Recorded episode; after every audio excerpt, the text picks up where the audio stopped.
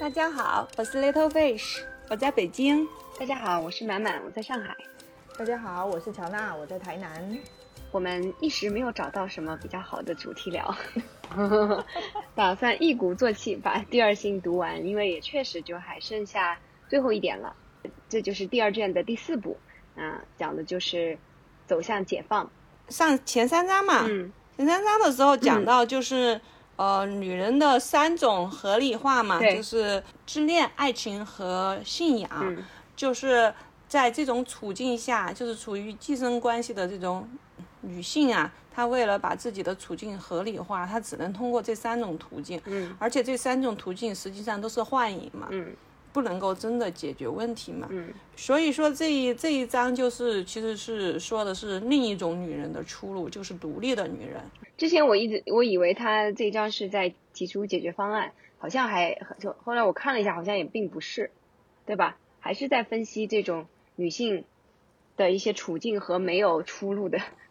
对没有出路的一个处境。对他只是提出了现在会有这样的一群女性，她们通过工作获得了经济的独立，所以呢，她不再是那个呃受供养的女性，或者是就像妻子或者是妓女。嗯，说针对这样子的一群女性，是不是真的自由了呢？还有她们所面临的处境是怎么样子呢？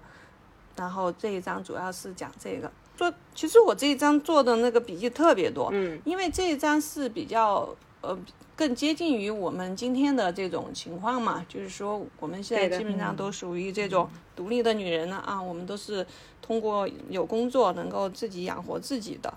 但是同样的，呃，我们所处的环境也是这样，就是说。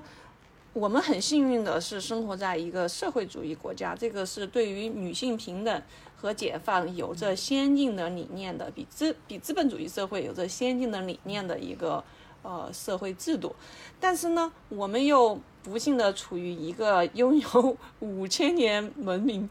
几千年女性被呃社会习俗所奴役和压迫的一个传统嗯，没有完全被粉碎的一个国家。是这两种，就这种，呃，理想很丰满，现实很骨感的这种社会状况下，我们所面临的这种处境，我觉得也是比较跟这一章比较相像的。所以他来分析这些，我们究竟，呃，在这样子的一个情况下，我们究竟是由还有哪些方面的原因造成了我们不能真正的走向解放？是，虽然最后也没有提出什么。嗯那个解决方案，对，但是我们至少能，至少能明白我们究竟面临的是什么，我们可以在哪方面进行努力。是的，这一章很像是在提醒，就是想要真正独立的女性，就是说你现在不要觉得说你好像有工作了，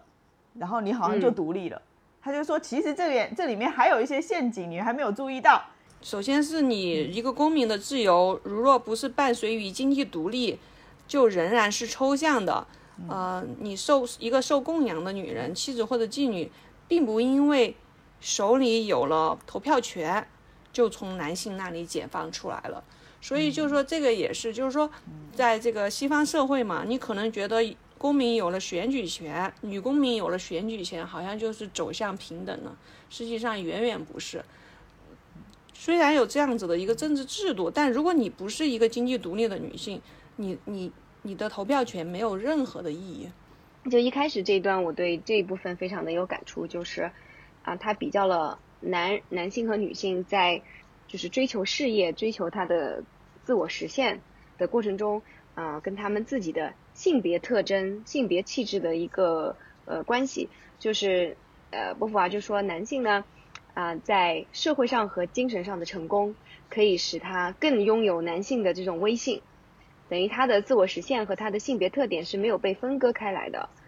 而对于女人要求的是，为了实现女人的特性，要让自己成为客体和猎物，也就是说，要放弃成为至高主体的要求。所以，那如果说一个女性她去追求呃自我实现，去追求事业，就等于她同时要放弃呃自己的女性的这个特质，也就是放弃一部分的人性。啊，也就是说，只有男男人才是一个有性别特征的人，就他可以是一个成功的人，他同时有又是一个呃完完整整的、完完全全的男人，对。但是女性呢，如果她想要去跟男性平起平坐，她就必须要放弃女性的身份，因为女性的身份就等同于一种附属的一种放在被动位置的这样子的一个一个地位，这是他们性别的一个一个特点。所以，如果男女性要想要去和男人平起平坐，我觉得这个其实对对大家来说都有这个感受嘛，对吧？就是前几年呢，那如果是影视片里面有这种女强人的形象啊，都是被叫做男人婆。还有 像今天，其实我们社会仍仍然存在 对于像这种女博士的一些污名化，就好像女性取得了相当大的成功以后，她们就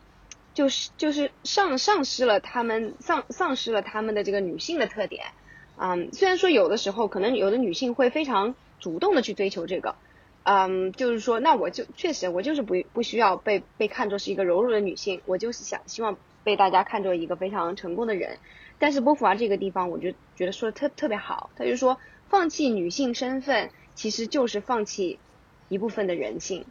所以我们不应该不应该让女性必须要面对这样的一个选择，就是我要么对对，要么就要去追求我的自我实现。呃，然后就要放弃我的女性的这种这这部分的特点，对吧？就是我必须要在我的成功、自我实现和我的这个女性的这个性别中间要去选择。那男人就不需要选择，对吧？他成功，他他就可以是一个特别成功的男人，就他越成功可能越男人。但是就女性这边就变成了越成功就越不女人，就是一个冲突的关系。我就觉得非常的，就是这确实是这里面体现了一个特别深刻的。我觉得波伏娃对于男女性地位的一个观察，嗯，就因为之前的社会它是男性打造一个社会，女性的生存之道就是要去取悦于男性，然后获得生存的机会嘛。所以整个社会对于女性的所所谓的女性特质吧，永恒女性都是，其实他的描述描述都是很从男人视角来。对于女性的一个要求的，对，所以基本上就是他是要去取悦别人的。在稍微在前面一点点的，还有一段我也特别有感触的，就是在讲那个对于女性的这种，因为他者化，对吧？作为一个被追逐的一个对象，被呃凝视的一个对象的这种地位，然后就意味着女性是随时需要去把自己打扮起来嘛。我觉得他这儿有一个比较，我觉得特别有感触，就是说，如果是普通的女性，可能她就需要啊自己啊，这里面他那个讲的是举的是女，像比如说女秘书、女大学生，呃，本来白天也有很多事情要做，对吧？然后晚上回家的话，总是有袜子要织补，有衣服要洗，有裙子要烫。然后他说，收入高的女人会免去这些苦差事，因为他可以找别人来去帮他做，但是他。同时呢，又不得不保持更加复杂的典雅风度，他会在购物、试衣等方面浪费更多的时间和金钱。就我就觉得这个太太典型了，对吧？就是像比如说像我们一说到上海这种白领，啊，是对我自己刚刚到上海的时候，真的体这个体会非常非常深刻。然后我就觉得真的不太一样，就是上海和北京的白领哈，就上海这边的，嗯，这个女性白领的话，真的是对自己的这个着装。呃，外表是有很高的要求的，但是你看到她就是这么精致的外表，那背后就真的是其实要花出很多时间和精力，还有金钱 来维系的，对吧？就是大家，但是大家会觉得说，对啊，好像你必须要这样做，就是这是为什么呢？是吧？他那个波伏娃也有讲嘛，因为这个社会不会去评价一个男性的外表过于呃不收拾，或甚至就是他的他的住所。太乱也不会对他进行太太多的指责，但是对一个女性，她的外表和她的那个住处都很在意，都要去进行一个评价。嗯，所以说这个美容和家务就会占掉女，即使是一个职业的女性，美容和家务也会占掉她的部分精力和时间。是的。这里有说，就是女人知道人们注视她的时候，不会将她和她的外貌区分开来。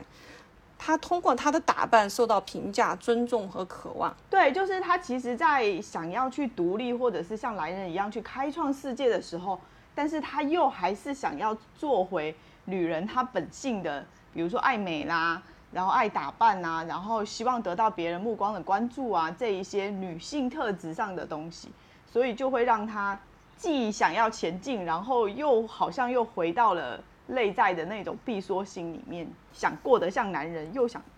又想过得像女人。所以说，这就是我们现在这个社会典型的女性遇到的困境，就是你既想过得像男人，又想过得像女人，你这样子是把双倍的生活的分量压在自己身上，可不是你要付出的操劳和精力是比男性多得多的。你相当于就像以前说，你既当爸又当妈，对那肯定比你既既当只当妈难太多了。对啊，他这里也有说，现代独立的女性，她不会因为有了一份工作就不必负担家务。是他说，如果能够让女性二者只择其一，就是要么我要去外面工作，要么只是留在家里做家事的话，他说他想必他们应该不会选择当一个全职的主妇。他其实的意思就是说，其实有些人他选择主妇。其实也是可能想要选择一条稍微轻松的省的路，不想要逼自己嘛，对不对？太困难了，我又要工作，又要回来打理家庭，然后多是多么困难的所以我一件事。我我觉得就是这个真的特特别经典。比如说说男性的话，他可以说我们说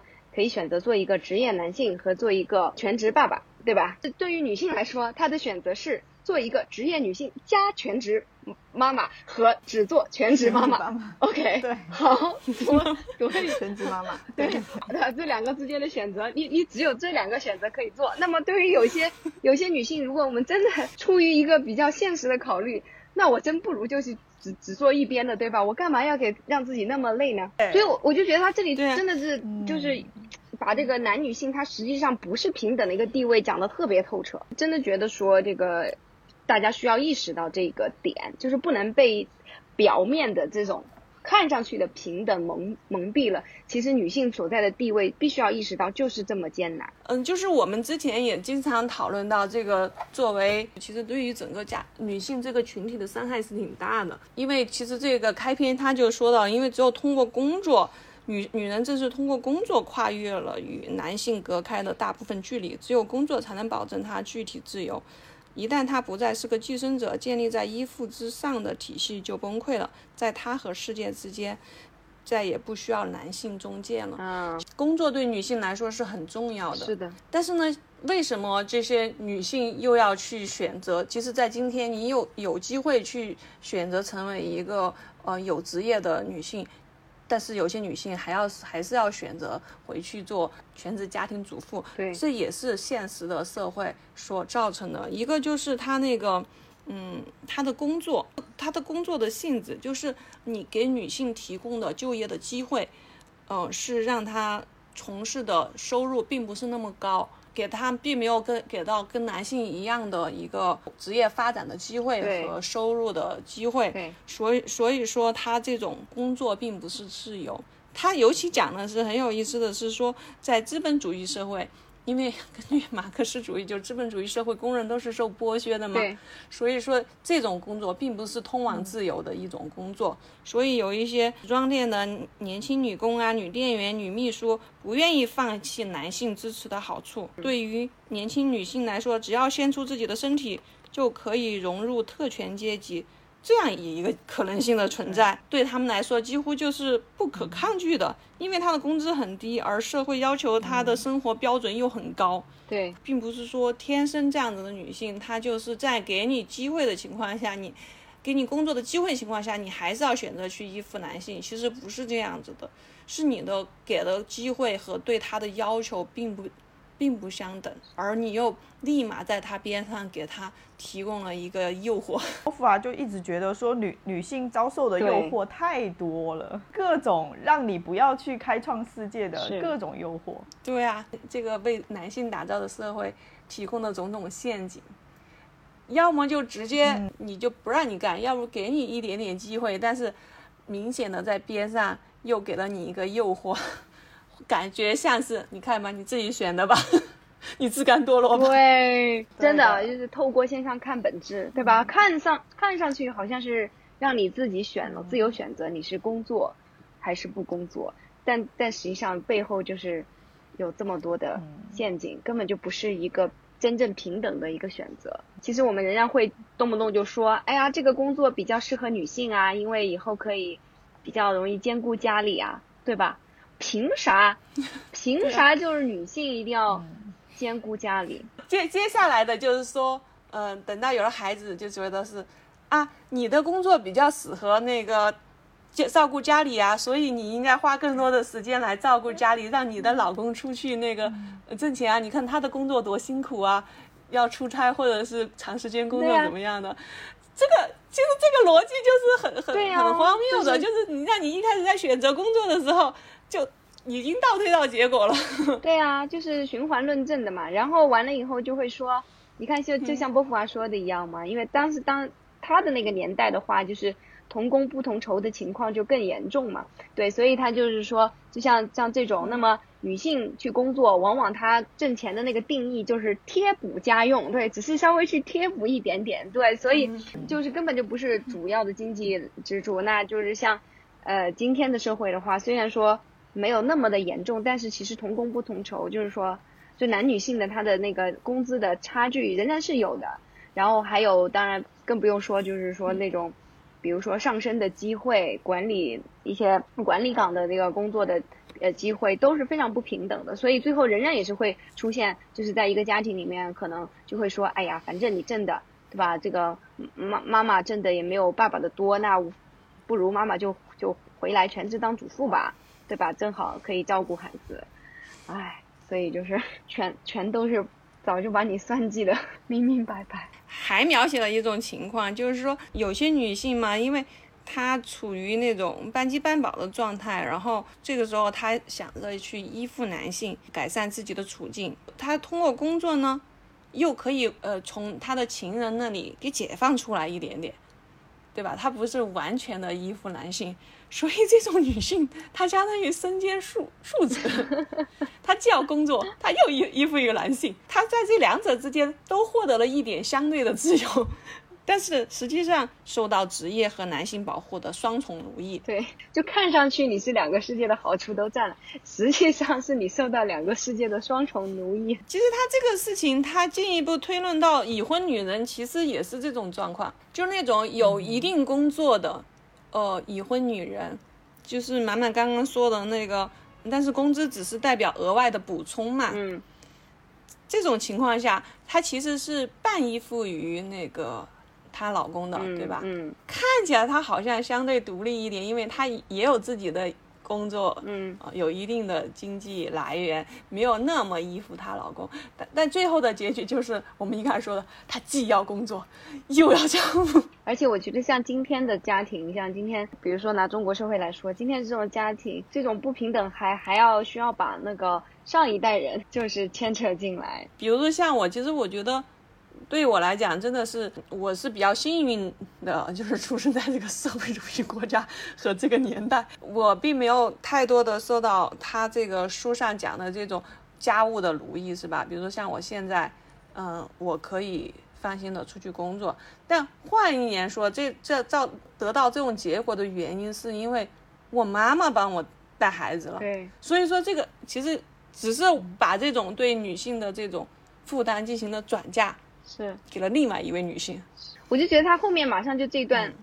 之后讲的这个女性主义者和反女性主义者之间的争论也是非常典型啊，到今天也仍然是这样。反女性主义者认为，就是不是之前一度有挺多关于那个全职妈妈的讨论嘛，对吧？然后就是说，可能这种对，就是支持支持全职妈妈是一种选择，是一种对吧？可能是一种合理的选择的，呃，或者是一种。呃，比较理性的选理性的选择的人呢，会认为说，啊，这种所谓的解放了的女性，就是完全独立的职业女性。她说，她们在世界上没有取得呃真正重要的建树，然后但是而且另外一方面呢，她们很很难取得内心的平衡。对，所以就是之前有很多关于这方面的探讨，就是说很多的全职妈妈觉得这是对她来说相对更好的一个选择，因为她觉得作为职业女性，实在是无法获得一种。内心平衡，对吧？因为确实作为一种天生的母性，嗯一旦我们生育了孩子以后，我们确实非常希望能够有更多的时间陪在孩子身边，这是一种确实天然的一种呃愿望，一种非常真诚的情感。但是，如果我们真的要去追求自己的事业的话，就确实需要放弃很多，所以就很难取得内心的。呃内心的平衡。其实也有那个从小所接所受的教育，又加强了这种观念和意识。嗯，对，就你本身可能就天生从你的动物性上就就有这种嗯母性嘛。嗯。但是实际上，作为一个母母亲，要时时照顾孩子啊，天天陪在他身边啊，这种，其实更多是我们我们女性在那个童年的时候所接受到的，对于未来生活的一种教育所形成的一个强烈的观念，而且在感情上就行进行了进一步的。的加深，所以那个波伏娃说，在经济上摆脱了男人的女人，在在道德、社会和心理状态中，并没有达到与男人一模一样的处境。嗯，教育一个男性，你将来的一种生活可能性，就是在家带孩子，是吧？对。或者社会对你的期望是，以后你你成为一个全职的好爸爸，也是你你理所应当要去做的一个事情。你可以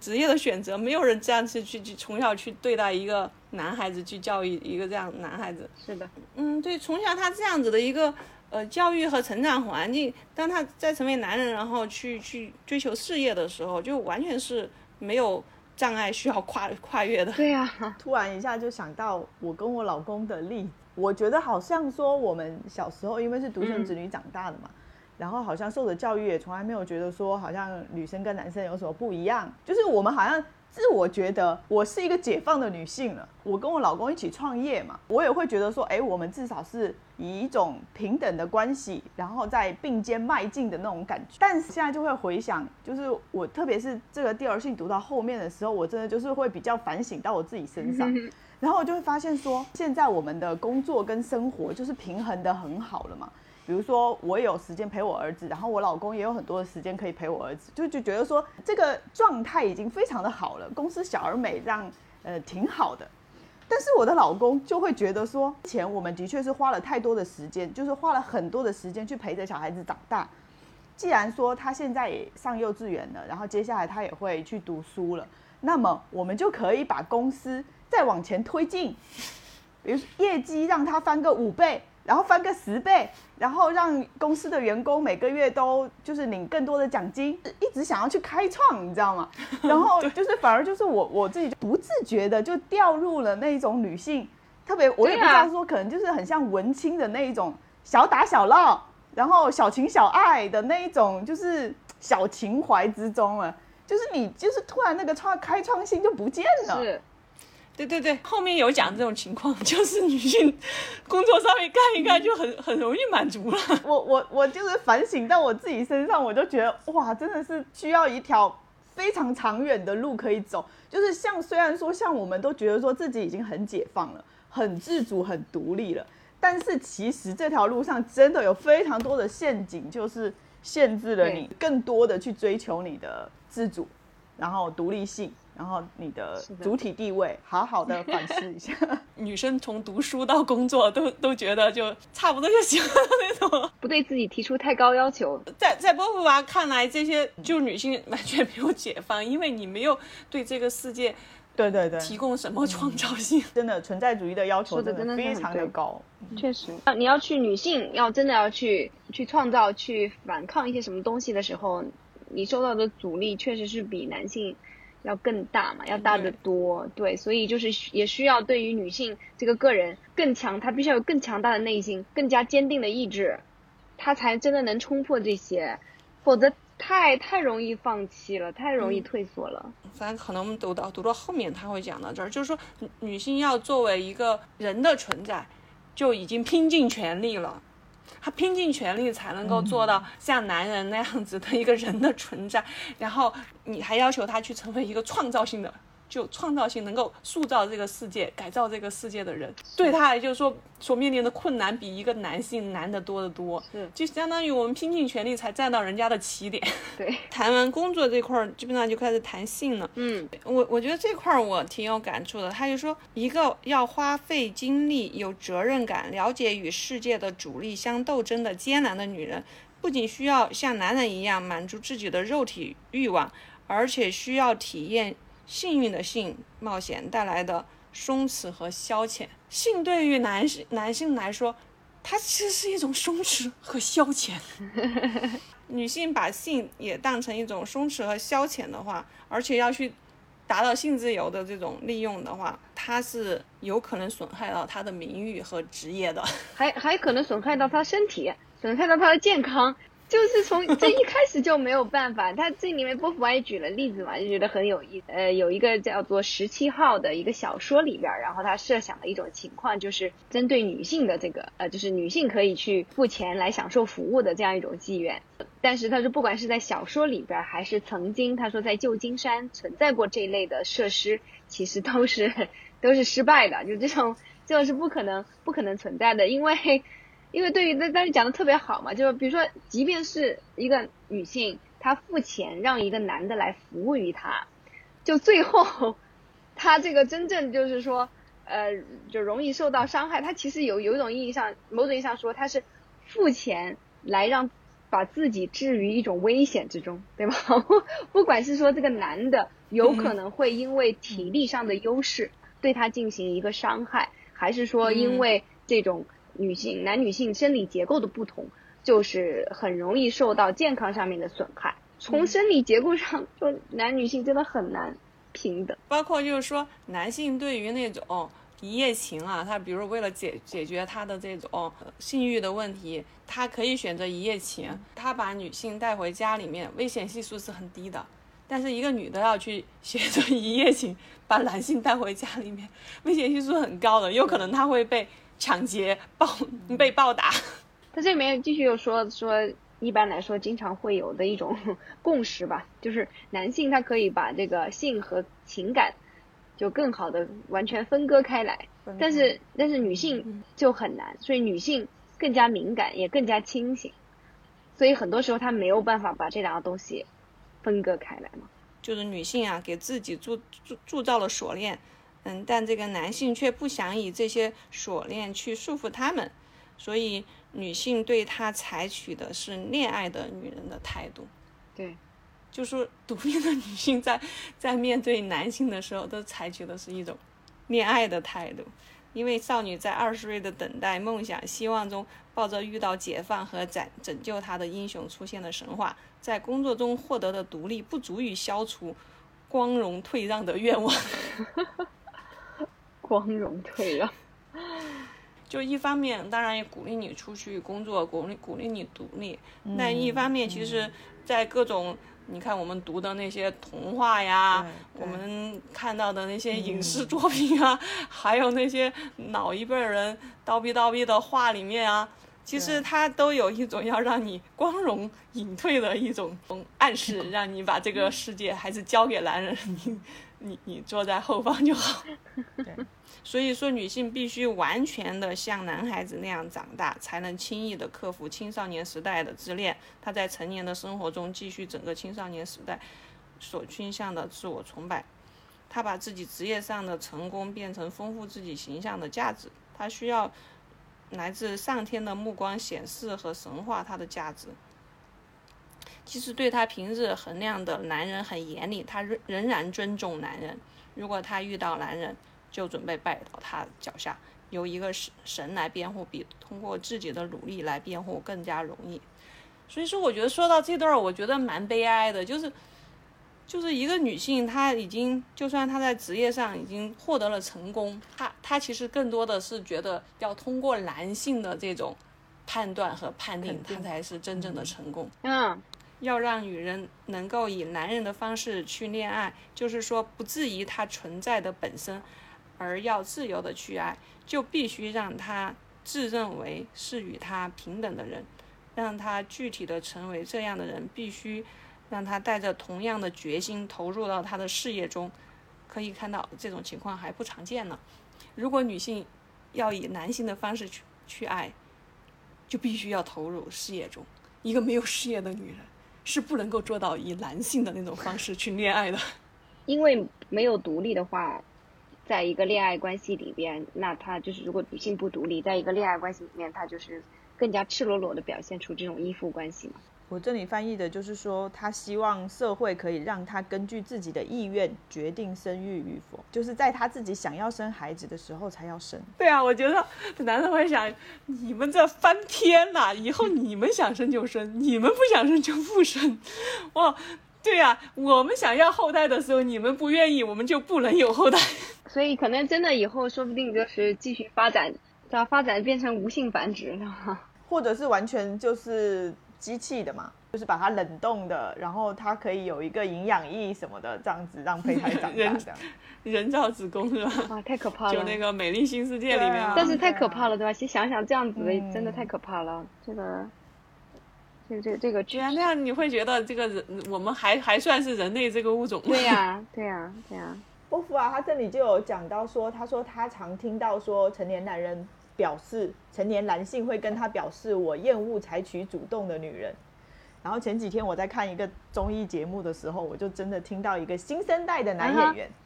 就讲出了说我不喜欢主动的女人，就是 他不喜欢主动的女人。然后我当时听到这句话的时候，就是虽然说我们都可以把可以把它理解成说这是他的选择，就是他可以选择喜欢主动的女生，或者是喜欢不主动的女生。但是实际上本质上，其实他就是希望说我要去、征服，或者是我希望我得到这个女女性是顺服的，是顺从的，她还是有一个我比较强，你比较弱的那一种观念，而且是一个流流量还不错的新生代男明星。嗯，我就对，说了就要招黑了。这哇，那那我我 我觉得我觉得太正常了呀，就真的是，所以所以很多时候就是，我觉得读第二性就是让我们去反思那些，嗯、尤其是今天，因为大家有很多。呃，有很多言论都会觉得说，哎呀，已经这么自由了，你你就已经这么平等了，对吧？已经好这么多了，你你们这些呃女性主义者就是，嗯、玻璃心，就是各种找茬儿，对吧？要去鸡蛋里面挑骨头，或者要造成性别对立，但其实真的不是，就是你去仔细去分析的话，你透过现象看本质，它背后是一个什么东西？嗯嗯，就是其实它体现出来的真的是一种呃长久以来的这种男女性的这种地位的不平等，就是作为一个。就很多时候就这真的是这样吗？我觉得如果我是换位思考一下，我如果作为男性的话，可能我也会有这样一种心情。就因为从小我接受到的教育啊，对吧？我接受到这个文化，就是男性就是要要去奋斗，要去开拓，要去征服。那如果说我是对吧，去把我的女朋友追到的，哇，那种感觉就是会让我很激动啊，对吧？你但是如果是这个人倒追我，然后我好像慢慢慢慢的又被他给打动了，就那这个这个我岂不是有点尴尬吗？对吧？所以。所以我就觉得，可能真的就是这种男性他，很多男性都会有这种心理。我觉得，哎，我们之前不是说到那个，说到女性去当家庭主妇放弃事业嘛？对于力求自足的女人来说，极其令人沮丧的是，存在和她属于同样社会范畴的另一些女人，他们最初有着同样的处境，与他一样的机会，现在却过着寄生的生活。而在男人的中介作用下，同样条件的女人却有着迥异的命运。已婚的或者舒适的受人供养的女友，对只得依靠自己获得成功的女人来说是一种诱惑。她觉得自己被迫要走最艰难的路，每当遇到一个障碍，她便寻思是否不如选择另一条。他往前时并不笔直的对准目面前的目标。而是让他的目光在周围扫视。啊，我觉得有时候我也得反思一下自己。有时候工作太难的时候，我也会说：“哎呀，是不是不干了？老公，你能养得起我吗？”哎，但是男性不会这样子，男性即使遇到再大困难，他也只会目标向前，往前冲。啊，就因为这样子的一个原因，所以女性的举止是胆小的、犹豫不决的。尤其她觉得，嗯，她越往前走，就越是放弃其他机会。她成为女学者、有头脑的女人，一般不讨男人喜欢。对对对，或者她过分瞩目的成功，会使她的丈夫、情人感到屈辱。是啊，这都是非常非常现实的。今今天也是这样。这样对啊，他不仅越加致力于显得优雅轻浮，而且遏制自己的冲动。波伏娃真的对女性的要求真的非常非常之高。他这里他这里也就是接刚刚 Little Fish 讲，他就说女性的她不断，她会不断的去回顾自己已经走了多少路，但是这反而会打断她的冲动。这种做法可以让她有一个体面的职业，但是不会有伟大的成就。然后波伏娃的意思就是要求每一个女性都应该要有伟大的成就，就这个要求真的非常非常的高。这个不是就就跟你之前说到的你的情况一样吗？就你回顾自己，就觉得做的已经可以了，不需要有很多伟大的成就啊。对，我不需要我公司要上市，我也不需要说一年要赚十亿，对，我不需要这种伟大的成就。但是作为男性来讲，如果我的公司能够成为一个伟大的公司，我为什么要满足于就是现在小而美这种状态呢？对。对，我我我觉得这个真的这个太太深刻了，我感觉就是说，嗯，你看我们自己自诩为这个独立女性的时候，真的有时候你经不起推，嗯。经不起推敲，真的，你就就凭什么？其实我我我真的觉得，嗯。对吧？当然可能有一些男的也会是觉得自己不得不去这么做，对吧？可能他也不是发自内心的想要这么去做，他也想要退缩。但是就也也有很多男性是，他会有这种更强烈的一种动机。我觉得我们的这种经常的这种，嗯，对，的就是会受到这个所谓的波伏娃性讲的嘛，失败失败主义的一种乌云，始终就笼罩在我们头上，嗯就是凑合就可以了，不敢定高标准。对，对对对对的，对，我觉得我已经够独立了就行了。真的啊就是很不自觉的就落入了那一种那种状态之中了。对啊，他所以他就会说到这种就是这种谨慎会导致平庸嘛。他这里也说说要成为有创造力的人，光靠文化修养是不够的。也就是说，只去看看表演、读点书、有些知识是不够的。文化应该要借由存在超越性的自由行动来领会，必须要将要将精神上的丰丰盈投入到空荡荡的新天地，由它来让这个新天地昌盛起来。也就是你完全要去在一个什么都没有的地方，然后去创造一个什么东西出来，这一个才是有创造力的。你应该是去参与改造这个世界，因为现在这个 这个世界是由男性打造的嘛。对呀、因为他后面有一块儿，他会说的说的特别深刻啊，他就会觉得这个男性会觉得这个世界是他打造的，如果这个世界不好，他是有责任的。特别是说到那个为啥梵高能够创创造出那样子的作品，就因为他觉得人间的苦难是有他自身的一部分原因的。但是女性从来不会这么想，因为她会觉得这个世界上这些罪恶不是她所造成的，啊，是的，是的，这个世界不是 不对，不是她创造的。所以就是一方面我所我不所以说我不去创造，一方面我也不用承担这个失败的后果，就是也我也不承担责任嘛。对对呀嗯，对啊，所以说你真的要达到跟男性平等的地位，你也是你也要说作为创造这个世界的一部分。因为波华一直在说嘛，妇女的解放的话，女性的解放是必须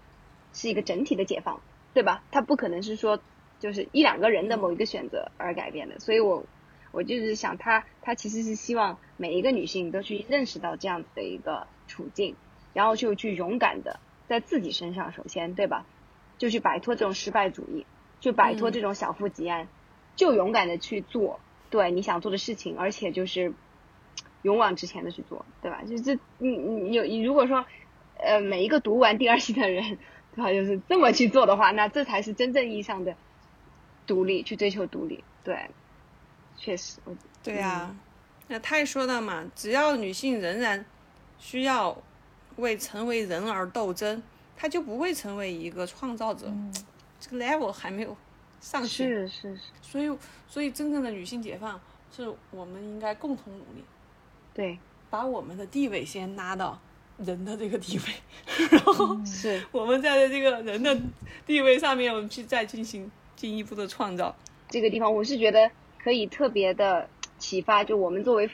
家长的话，就怎么去教育孩子的。他后面有有一几句，他就是说，嗯。呃，女性的话通常倾向于这种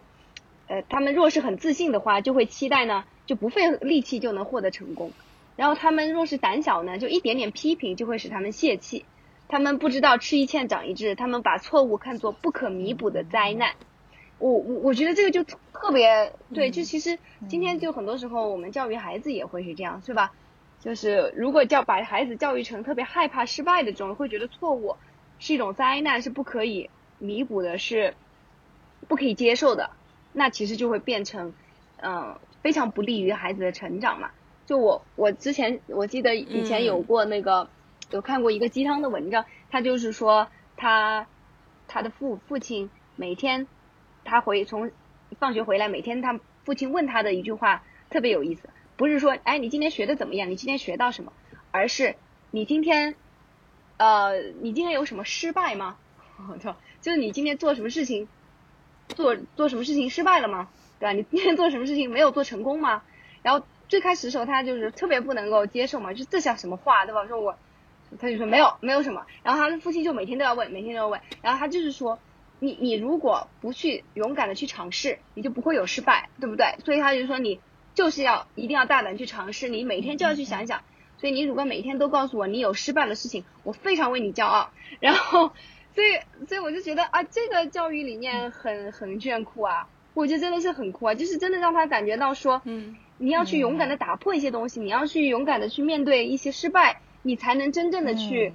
嗯，有开拓性啊，对吧？而且就是不不会这种谨小慎谨小慎微，真的真的。这种被被错误就是束缚了手脚。这这点在职场让我特别有感触，因为我刚入职场的时候，相当于是换换了专业嘛，所以那个时候经常犯错，但是我我犯了错，然后我就通过犯错，我在急速的。成长就是说，一开始让领导都很头疼嘛。嗯。但是，其实你很快，只需要三个月的时间，就会扭转领领导对你的看法。但是我们往往会就特别担心进去就会犯错，然后就很多事情就不敢去尝试嘛。是的。吧？我觉得，特别是我真的就是反例。跟你工作，如果不是特别必要的事情啊。其实我发现我在刚入职的时候，我是不管跟我的工作是不是特别需要的，只要只要是知识点，我就特别感兴趣，我就特别想去尝试。然后会犯一些错，然后也会被领导批。然后，但是你三个月之后，领导知道你是那样子，而且能够看到你的成长，其实这这对你自身来讲是很有利的。反而到了我现在这个阶段，到中年之后，你已经算是某个领域的一个专业人士了嘛，你你就特别。容易怕犯错，其实有些只是特别小的错误，但实际上我最近也是在反思自己嘛，我就觉得你有什么关系呢？你你下一次做的更好就行了呀。对，并不是就像这个是说的，你犯错并不是说是一个不可弥补的事情，即使你真的犯了错，也不是说不可弥补的。是我我我就觉得我我这点就是非常典型，他这里几句话我觉得简直太典型了，就简直就是我。他说，你看嘛。他们时常表现出于己有害的易怒，他们只在愤怒和泄气中 承认自己的错误，而不是从中吸取有益的教训。我的天哪，那不就是我吗？就我觉得，我觉得太对了，就是所以就是这种我的这种心态其实非常不对嘛。就是这个其实就 Little Fish 刚才讲的这个就叫做成长性的这个成长型思维，特别好。就是说我犯错。不可怕，我是从犯错中是学习的，我是不断的在进步的。但是我就是那种，我经常会有那种 all or nothing 的这种思维嘛，就我就觉得我要不然做，我就就是像上面说的，我就会期待，要不然我就会每次都成功，因为我既然这么努力了，我肯定会成功的。既然我就是做这一行的，我一定会成功的，对吧？然后一旦不成功，我就会觉得算了，看来这不适合我，是吧？我我我就是不是这块料，对的。就就完全这种思维就是错误的，是的，所以很很很很值得反思。就如果我们在从事我们某个专业方面的，给跟别人说话会非常的谨慎。就是如果那个知识点我没有吃透的话，我都轻易不敢提及那方面的内容。但我发现有些男性啊，就你都能听出有些东西，他他都是在瞎说，人家无比自信，普信男。所以所以其实我觉得这一点。可能很多女性都会面临这个问题，这也是我最近，特别是到了最近这个公司之后，就得到，就是你其实任何人都知道，一个人不可能在全领域成为专家，对，你会有一些知知识盲点。其实别人不会苛求你到什么都懂的状态，对呀、但是当你在跟别人说的时候，即使你有不懂的地方，你你也要自信。那那些你不懂的问题，其实你都可以说，我回头再告诉你。那你回头通通过你努力再去学习，再告诉他，也不会影响到别人从你这儿得到影响，是吧？所以，所以整个自信是最重要的，然后保持一个学习的一个状态。对，就是真的，真的啊就是我觉得就就就这个尽量要真不要太太谨谨慎了。我觉得你你做学术、做科研，这这个谨慎的态度是很重要的。就是有些发现存在于细节当中，但有有有些事情就不是说你每个地方都要严谨到滴水不漏的这种程度。那你为了维维护一个呃维维持一个虚假的表象肯定是不行的，对吧？就是要实事求是。啊。啊，这里面讲那个讲到那个文学的也挺有意思，是吧？嗯，对，对，后面拿了好大一段，哎，但是前面前面我我有一段儿觉得先想先把这儿说了，嗯他就是说，就因为接到我们刚刚的话题嘛，嗯，就会觉得这个，就就是说那个女人首先必须争，女人必须不断争取起先没有给予她的信任。他就说到女性，当你成为一个职业人士之后，别男别人仍然倾向于去找男医生呀、男律师呀这种。因为会觉得你是新来的嘛，新新来的，原来不在我们这个圈儿里的，所以对你的信任感是不会与生俱来的。其实这个在在工作中是经常会遇到的。这个事情有一个后果，就是他就这儿就说，这个女性可能就因为这样子，她她她的不断奋斗，然后呢，就在事务和管理中表现得一丝不苟，吹毛求疵，动辄就咄咄逼人。就像他在学习上缺乏从容、奔放和勇气，为了成功，他变得拘谨。嗯他的行动是一系列的挑战和对自己的抽象的肯定。嗯，对的对的，这是缺缺乏自信产生的最大弊端。女性这活得太难了，对自己太高要求，然后还谨小慎微，对的呀然。后在别人看来你还吹毛求疵，所以最后最终这些事情都会都会成为阻碍女性更进一步的一个障碍。是啊，其实我就是在想说，如何，比如说如何培养女孩子，对吧？变成一个，我觉得他这几个形容词，这三个形容词非常好，对吧？就怎么样培养女孩子，让让她从容、奔放、有勇气。我觉得这真的是很、很、很棒的，如果能够实现这样的一个目标。他这里讲的其实这个我觉得非常好，他后面一句话就讲了说，这个就是这就是缺乏自信产生的最大弊端，就是主体不能忘掉自己。我觉得这个特别好，因为人家那个不是经常有有有人说，就是你要成功，怎么样能成功？就是忘我嘛。就真正做成了了不起的事情的人，其实他真的不是在 care 我到底取得了多少成功，他已经完全忘记这个了，他已经就是忘我的去投入到一个、一个他热爱的事情里面去，然后就是豪迈的奔向一个目标，就是这种感觉呢，真的是非常好的。嗯，真的，你看像现在那个很多男孩子的，就是小小男孩他他感觉培养出来的这种个性就是这样子，对吧？就你骂他，对吧？或者他什么东西失败了，然后两秒钟马上就恢复了，对吧？就是根本他就不放在心上的。因为我看正好看到后面，我就联想到这可以是得到的两个启发吧，对吧？一个就是说我们要让培养女孩子也是这样去从容，要去要奔放，要有勇气，然后奔放，对，然后另外第二点的话，就是在后面他讲到文学那个时候，就是说有些女孩去追追求文学或者追求艺术，对吧？这这其实也是之前我们谈到过的一个点，就是他们很少把艺术看作严肃的工作。然后他这里就讲说，真正意义上要去追求艺术的话，应该怎么样？那就是说，其实就要去要有有这种纪律的严格必要性，要去做持续和持久的努力，对吧？强制自己获得扎实的技巧，嗯嗯然后千百次毁掉又重新拿起的工作，要要是这种要要要去做成效不大的孤独的摸索啊，我就我就觉得这就是另外一个方面，对吧？就是真的要其实也要鼓励女孩子去，尤其是女孩子要去能够有这样一种坚毅的精神，因为很容易女孩就滑到那些非常有诱惑力的地方，就是就像里面讲的嘛，对吧？从童年起，别人就教她如何讨人喜欢，教她弄虚作假。这里面也有讲啊，就是有些女作家呀，她写的一些东西啊，就是些畅销小说啊之类的，他们从中获得了荣誉和金钱，可是并没有丰富我们对世界的看法，要求也挺高。就是你如果你的那个创作，你即使看起来是获得了成功，是吧？你写一些小说也也好像，嗯，一些题材啊这些，他说这个写的写的一些题材嘛，什么。呃，古老的房子呀，嗯，菜园啊，那些鹤发童颜的老祖母呀，夫妇之间的爱，细致的痛苦和巨大的快乐呀，青年时代的梦想啊，成熟的忍让啊，啊，这些女小说家都已经探索过这些题材了。咱们看起来好像也挺好的一些题材，但是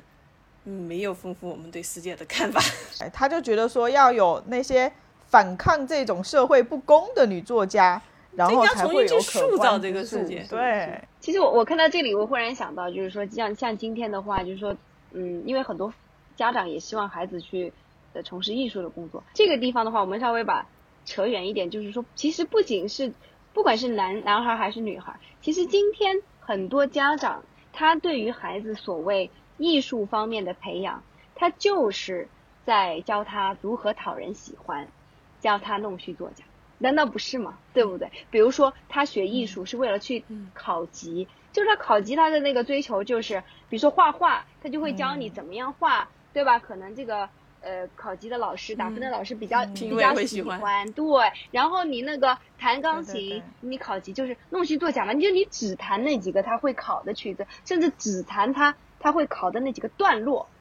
是不是？其实这个就根本根本从来没有没有人把艺术当做是一个严肃的工作，因为因为前段时间我正好就是一个一个机构的一个讲座，我听了一下他的直播，题目就挺有意思的，就是说我的孩子适不适合走艺术的道路，可能还是不少的家长对这个，然后我就心里面在想，那我就看了一下他，他讲的还是很很比较基于现实的，是吧？就是说比较现实的在跟父母去提一些呃，就讲一下，因为他那个。采访的主讲人也就是著名的美术院校的校长，这种啊，给给家长实际的讲了一下，对吧？这种学美术可能都是什么样的人啊？他们学美术意味着什么呀？呃，讲了一些。然后，但是我我其实心里面就在想，你说你你让你的孩子去搞艺术，